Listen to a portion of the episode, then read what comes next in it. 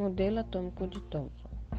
Joseph John Thomson, de 1856 e 1940, foi responsável para descobrir a existência de elétrons, partículas dotadas da carga negativa, e que fazem parte dos átomos. Essa descoberta derrubou a teoria atômica de Dalton, em que o átomo é divisível, mas assim formado por partículas menores, e por isso ficou conhecido como puros impassas. O átomo de Thomson de 1898, esfera de carga positiva em elétrons fixados, segundo Thomson, o átomo é eletricamente nêutron.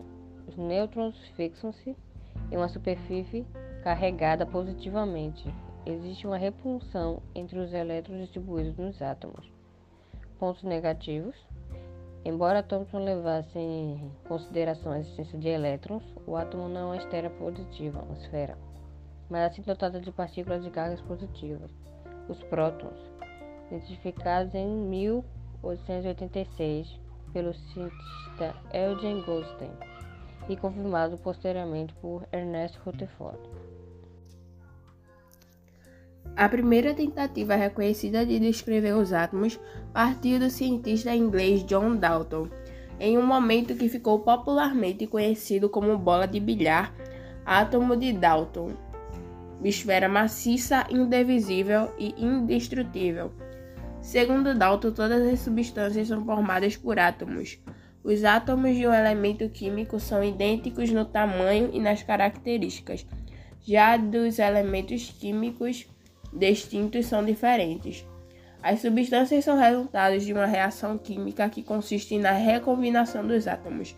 Pontos negativos como os elétricos elétrons ainda não eram conhecidos quando Dalton formulou sua teoria.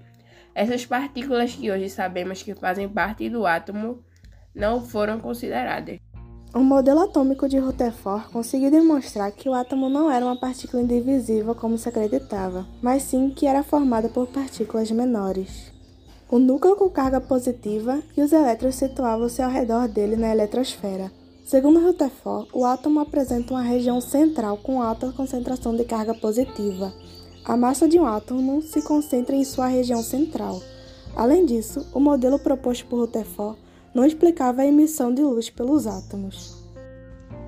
Modelo atômico de Rutherford. Através de seus experimentos, Ernest Rutherford, 1971 a 1937, conseguiu demonstrar que o átomo não era uma partícula indivisível como se acreditava, mas sim que ele era formado por partículas menores. Átomo de, de Rutherford, de 1911, núcleo com carga positiva e os elétrons situam-se ao redor dele na eletrosfera. Segundo Rutherford, o átomo representa uma região central com alta concentração de carga positiva. A massa de um átomo se concentra na sua região central. Os elétrons são mais leves e se localizam ao redor do núcleo, região que contém muitos espaços vazios. Pontos negativos: o núcleo atômico não possui apenas partículas de carga positiva, mas existem também outras partículas subatômicas, os nêutrons, descobertos por James Chadwick Chadwick em 1932. Além disso, o modelo proposto por Rutherford não explicava a emissão de luz pelos átomos.